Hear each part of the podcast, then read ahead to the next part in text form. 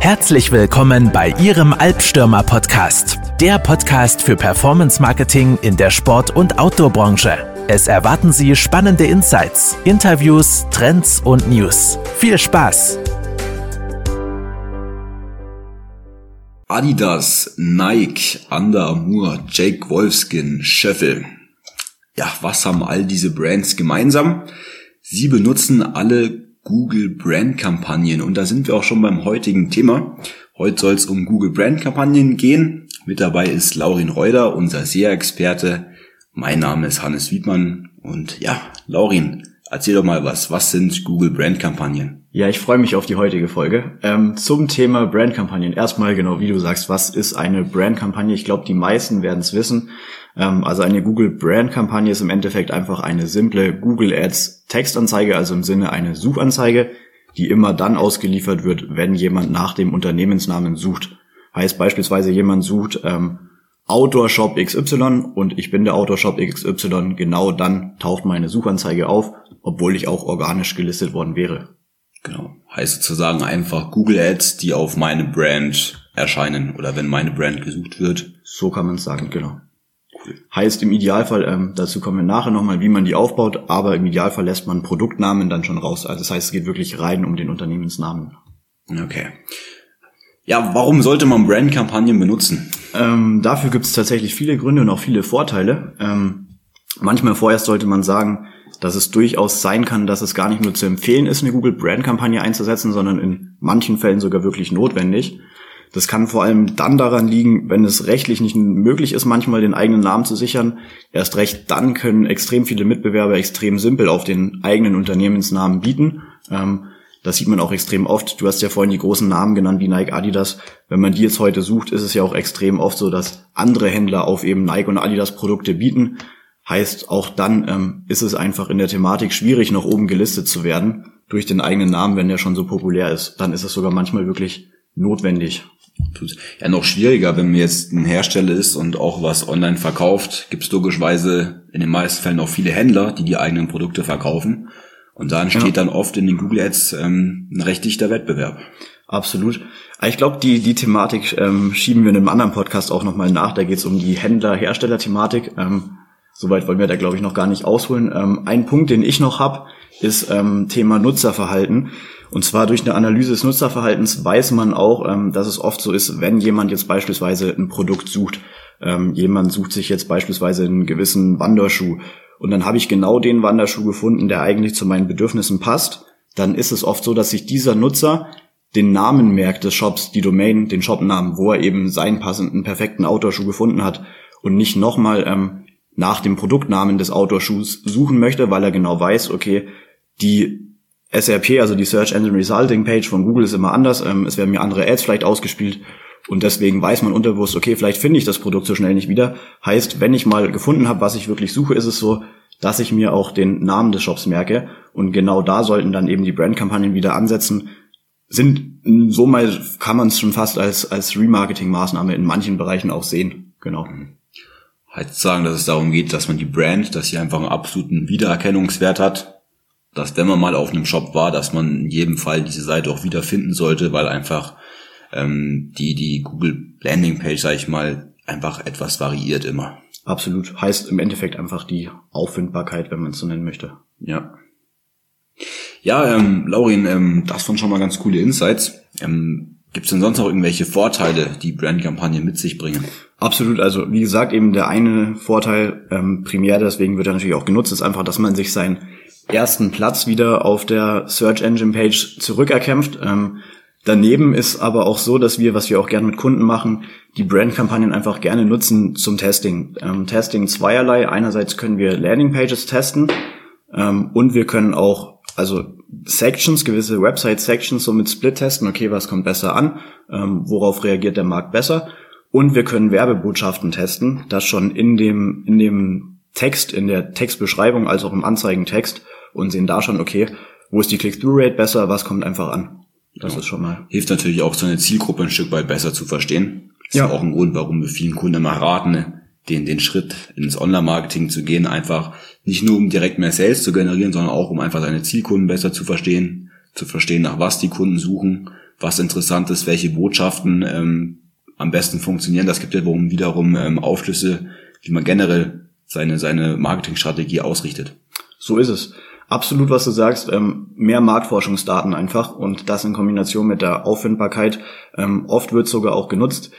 Das will ich jetzt nicht komplett in Detail erwähnen, äh, erwähnen, sonst sprengt das den Rahmen, aber oft wird das auch genutzt, um PR-Aktivitäten auszuwerten. Ähm, wenn man dann die Keywords ein bisschen anpasst, kann man dann über die Auffindbarkeit eben Rückschlüsse darauf ziehen und das dann auch eben im Analytics-Dashboard nochmal sich anschauen. Heißt sozusagen, wir entwickeln wertvolle Marktforschungsdaten, mit denen wir wiederum im Bereich Produktentwicklung arbeiten können. Absolut. Ähm, was man auch noch erwähnen kann, ist ähm, neben dem Effekt noch ein weiterer Effekt, ja, wir merken es, die Brandkampagne hat viele ähm, positive Aspekte, ist der, ähm, der Punkt geringere CPCs und zwar für das ganze Google Ads Konto. Das liegt einfach daran, dass die Google Brand Kampagnen logischerweise durch die ähm, wenig vorhandene Komplexität einfach immer vom Relevanzfaktor extrem hoch sind. Heißt, Nutzer, wenn den Unternehmensnamen sucht, findet er logischerweise mit der Brandkampagne sofort, was er will und das ohne Abweichung. Heißt, die Qualität und die Relevanz von der Brandkampagne ist extrem hoch, wodurch der gesamte Relevanzfaktor, also der Qualitätsfaktor des gesamten Google Ads Kontos sozusagen besser bewertet wird und das wiederum resultiert in günstigeren CPCs für das ganze Konto. Sehr spannend. Genau. So etwas, was viele nicht wissen, dass der CPC auch sehr stark von der Relevanz, zum einen von den Ads, die logischerweise in Korrelation zu der Landingpage stehen, abhängt. Ja. Ähm, das auch so mit den größten, das größte Gegenargument, was man ja bekommt, dass ja, ähm, wenn ich organisch schon auf Platz eins bin, warum soll ich denn dann überhaupt Brandkampagne machen?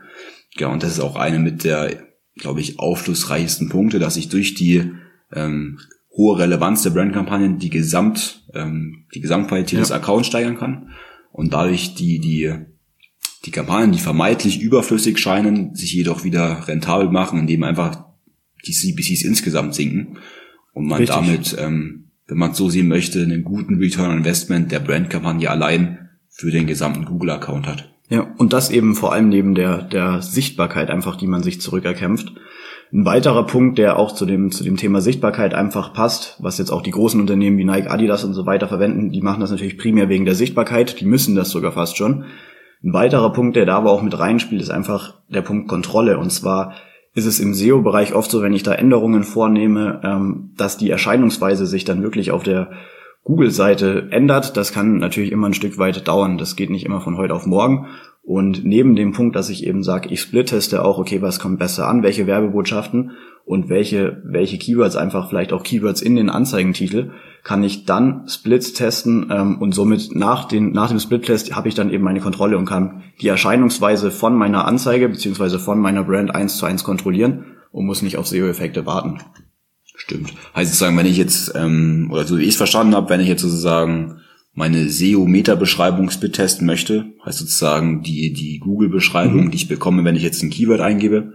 Zum Beispiel gebe ich jetzt ein ähm, schwarze Winterjacke kaufen. Und jetzt bekomme ich ähm, eine organische Suchanzeige, äh, ein organisches Google-Ergebnis von einer schwarzen Winterjacke und eine Meta-Beschreibung, kann mhm. ich jetzt logischerweise mit Google jetzt ziemlich schnell diese Meta-Beschreibung in Split testen, mittels einer Google Ads und kann dann sozusagen herausfinden, welche dieser Metaschreibe oder welche dieser Ads am besten funktionieren und kann dementsprechend die organische Meta-Beschreibung meiner Anzeigen anpassen. Habe ich das richtig verstanden? Absolut, so ist es. Ja. Genau, was man vielleicht noch hinzufügen kann, beim Thema Brandkampagne geht es natürlich nicht ums Produkt. Da wäre das bessere Beispiel vielleicht einfach, ähm, wenn man in der Meta-Beschreibung auf die eigene Brand eingeht, wie beispielsweise Stimmt, ja. im E-Commerce-Bereich, ähm, wenn man eine tolle Lieferzeit hat, dass man da schon sowas ausschreibt. Stimmt. Beispielsweise man ist ein Trusted Shop, irgendwelche Garantien, was auch immer. Solche Punkte, die man da schon gegentesten kann. Würdest du das immer sagen oder ähm, wenn ich jetzt sage, ich habe wirklich produktspezifische ähm, Anzeigen, vielleicht auch gerade für Brands, die nicht so viele Produkte haben, vielleicht mhm. auch ein bisschen weniger Produkte haben, macht das dann Sinn oder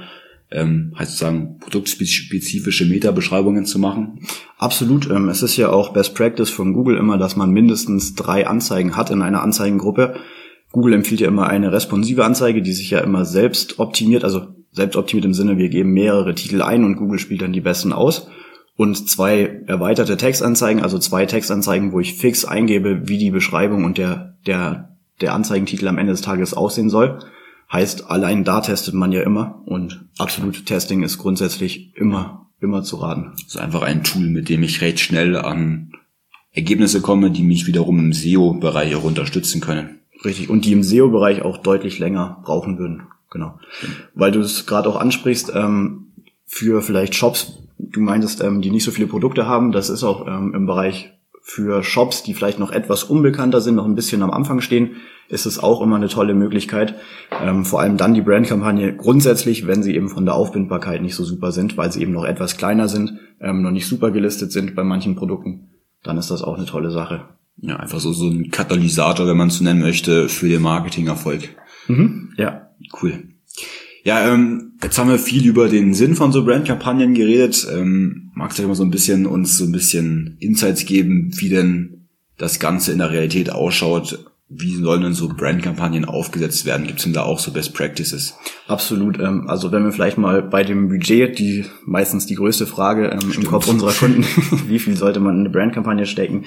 Ich habe auch schon Accounts gesehen, ähm, da ging teilweise 80 Prozent des Budgets in die Brandkampagne. Echt? Das ist natürlich ja absolut. Das ist natürlich auch nicht der Sinn. Das muss man ähm, auch erstmal dem Kunden erklären als Agentur, wieso da 80 Prozent reinfließen.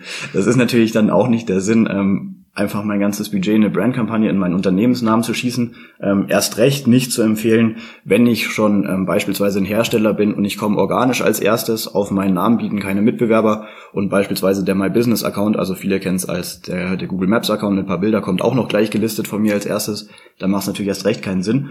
Grundsätzlich, ähm, wenn man schon etwas auch weiter ist, dann empfehlen wir immer 10 bis 15 Prozent des Gesamtbudgets aufzuwenden für eine Brandkampagne und das eigentlich auch schon maximal. Ähm, das sollte man nicht deutlich sprengen. Genau. Von den, von den Anzeigen empfehlen wir auch immer drei bis vier Varianten, eben, also drei ist eigentlich immer das Minimum von Google. Und damit einfach kann man testen. Wichtig bei den Anzeigen noch vielleicht als, als Tipp, ganz wichtig, ähm, alle Erweiterungen auch zu nutzen. Ähm, Sinn von den Brandkampagnen ist ja eben seine Sichtbarkeit zu erhöhen. Auch gerne diese Doppelpräsenz, also wenn jemand sieht, okay, die haben eine Brandkampagne, sind da schon gelistet und organisch kommen die auch noch, ähm, da muss es ja ein guter Shop sein, so simple Psychologie, wenn man es so nennen möchte. Ähm, und da einfach die Erweiterungen, wenn man da die Erweiterungen voll ausspielt, nimmt man eben noch mehr Real Estate, also noch mehr Platz ein auf der Seite von Google und das ist auch immer positiv. Heißt Erweiterungen immer, soweit es geht, alle mitnehmen. Und sonst eben, also die Keywords könnte man noch nennen. Zu den Keywords ist es eben so, dass wir da im Idealfall keine Produkte mit reinbringen. Das kann man machen, aber das wäre dann nochmal eine andere Art von Brandkampagne. Ähm, heißt, im simplen, im simplen Fall von einer einfachen Brandkampagne, mit der man mal starten sollte, ist es so, dass man das Keyword auf weitgehend passend schalten kann von dem eigenen Unternehmensnamen und dann eben mit auszuschließenden Keywords arbeitet, eben, dass man da nicht irgendwelche Produkte drin hat. Sonst würde das verfälscht werden. Geht auch in Hand damit, dass man sagt, ähm, man macht nicht eine Brandkampagne irgendwie als Anzeigengruppe in einer anderen Kampagne, sondern das sollte wirklich eine separate Kampagne sein, weil wir haben eben ganz unterschiedliche Klickpreise und unterschiedliche Conversion Rates und bei der Optimierung und Auswertung nachher wollen wir das auch einfach sauber getrennt haben, die Daten. Okay. Das war jetzt viel Input. Ähm, zusammengefasst sozusagen, ich mache eine einzelne neue Kampagne. Absolut. Pack da meine Keywords auf weitgehend passend, mhm. bezogen auf meine Brand. Ja. Mache wie viele Anzeigen nochmal? Drei bis vier, also mindestens drei bis vier Anzeigen, genau. Und ähm, vielleicht noch für die ähm, Zuhörer, die noch nicht so viel mit Google Ads am Hut haben, was bedeutet denn möglichst viel Real Estate einnehmen im Zusammenhang jetzt auch mit der Brandkampagne? Also wir sind ja auf der Search Engine Resulting Page, nennt man das ja SERP, die Seite von Google, ähm, eben wenn man was gesucht hat, wo man als Nutzer immer landet. Und da geht es eben darum, dass wir Real Estate im Sinne von Platz, also möglichst viel Platz einnehmen und mit möglichst viel Platz einfach die Sichtbarkeit extrem erhöhen. Heißt im Ideal, was immer schön ist, wir haben im Ideal, das geht nicht immer, aber den Google My Business Account ähm, rechts, da den Eintrag, dann eine Brandkampagne mit Erweiterungen, die richtig schön groß ist und Platz einnimmt. Welche Erweiterungen gibt's denn da alle? Es gibt die Sidelink-Erweiterung, da könnte man schon ähm, auf Unterkategorien von gewissen Produkten verlinken. Gegebenenfalls Standorterweiterungen, wo man auf Standorte eingeht. Ähm, da gibt's diverse Möglichkeiten. Man könnte auch mit einer Anruferweiterung schon arbeiten. Das kommt jetzt natürlich immer auch ganz aufs Geschäft drauf an. So, das mit den Sternebewertungen hatten wir neulich einen Fall bei einem Kunden. Mit den Sternebewertungen kann man auch arbeiten, ja. Genau. Auch da natürlich cool, wenn man in der Anzeige selber schon direkt irgendwelche Sterne hat, Bewertungen, wie gut ein Job ist. Ähm, gibt natürlich auch ein bisschen Trust nochmal. So ist es. Cool. Ähm, vielleicht nochmal zusammenfassend ein Fazit zu Brandkampagnen. Was sollten wir uns merken? Ein Fazit zu Brandkampagnen. Ähm, also wie gesagt, grundsätzlich ist es manchmal wirklich sogar gar notwendig. Sonst würden wir es immer empfehlen, eine Brandkampagne mit aufzunehmen im Google Ads Konto. mit einer der größten Punkte, die ich sehe, ist einfach auch der, der Rele Relevanzfaktor, heißt, dass ich meine CPCs des ganzen Google Ads Konto heruntersetze. Absolut, ja. Das ist somit einer der größten Benefits neben beim Split-Testing für mich persönlich, ähm, die ich erfahrungsgemäß immer sehe. Und dann ähm, möglichst damit viel Platz einnehmen und wichtig zu beachten, ähm, nicht jetzt deutlich über 15 Prozent des Budgets gehen. Okay. Heißt, Brandkampagnen ist für alle geeignet, die A, ähm, sagen mehr Daten über ihre Kunden haben möchten, mehr ja. Aufschluss haben möchten über ähm, passende ähm, Titel, Anzeigetitel über ihre Brand sozusagen. Die Werbebotschaften ein Stück weit. Genau, um seine Werbebotschaft zu testen und natürlich, ähm, um noch profitabler zu sein, da eben, ähm, auch wenn ich gegen meine organische Anzeige konkurriere, wenn man so nennen möchte, ähm, ich durch die, durch den steigenden Qualitätsfaktor sozusagen insgesamt profitabler mein Google Ads Konto bin. Richtig. Und die Sichtbarkeit, die ist auch schön. Sehr schön. Das Ganze, ähm, was man vielleicht noch hinzufügen kann, ähm, ist natürlich auch kanalübergreifend zu betrachten. Also eine Brandkampagne fügt sich so ein Stück weit ins gesamte Online-Marketing ein und kann man jetzt auch nicht ganz so separat betrachten. Cool. Gut, ähm, das war doch eine interessante Folge. Ähm, ging jetzt doch ein bisschen länger wie gedacht. Wir dachten eigentlich, die, ganze Folge dauert nur so fünf, fünf bis zehn Minuten.